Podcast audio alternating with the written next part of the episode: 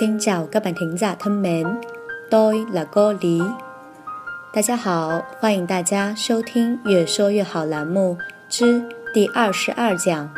职业工程师、 kỹ sư kỹ sư 厨师、 đầu bếp đầu bếp 老师、 giáo viên giáo viên 医生、 bác sĩ bác sĩ 律师、 luật sư luật sư 会计、 người kế toán người kế toán 警察、 cảnh sát cảnh sát 销售员、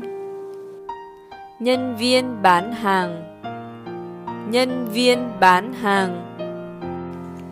越说越好，用越南语说职业，